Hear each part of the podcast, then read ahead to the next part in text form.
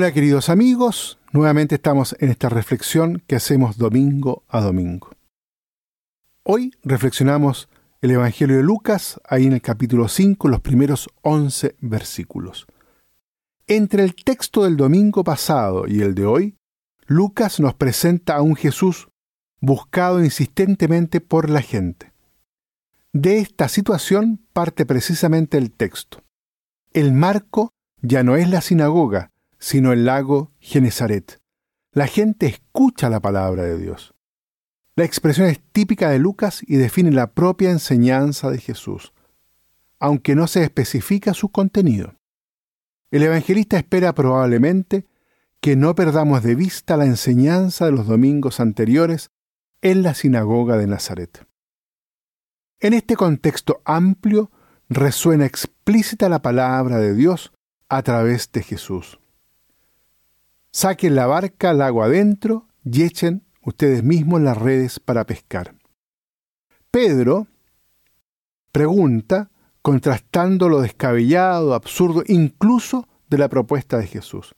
La pesca tiene sus horas propicias, fuera de las cuales es inútil intentarlo.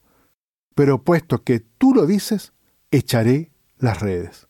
Es decir, la palabra de Jesús adquiere para Pedro rango de valor superior a la lógica de la situación vivida. Pedro acoge, hace suya esa palabra, se fía más de ella que de la lógica de la situación.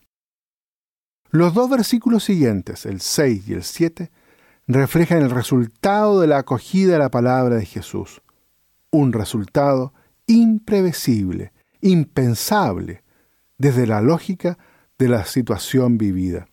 La escena recuerda la de María e Isabel y las palabras de esta. Feliz tú que has creído que se cumpliría lo que te ha dicho el Señor. La escena final tipifica la reacción de Pedro, en términos que recuerdan lo escuchado en la primera lectura del profeta Isaías.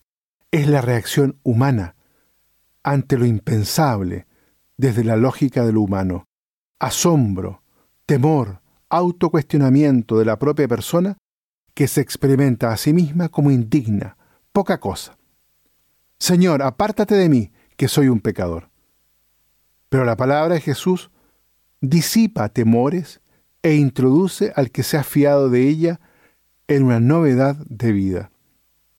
Una vez más, la escena nos lleva a Isabel y María, y a las palabras, en este caso ahora, de la Virgen María. Desde ahora todos me llamarán feliz, pues ha hecho maravillas conmigo aquel que es todopoderoso. Resumiendo, en su línea de profundizar en la instrucción cristiana, el evangelista Lucas ha elaborado un relato cuyo tema central es la palabra de Dios, que para él es lo mismo la palabra de Jesús. Una palabra muchas veces desconcertante, absurda, incluso si se mide desde el pragmatismo y la lógica de las situaciones humanas. Sin embargo, una palabra de maravillosa consecuencia inédita, si se acoge y acepta con confianza.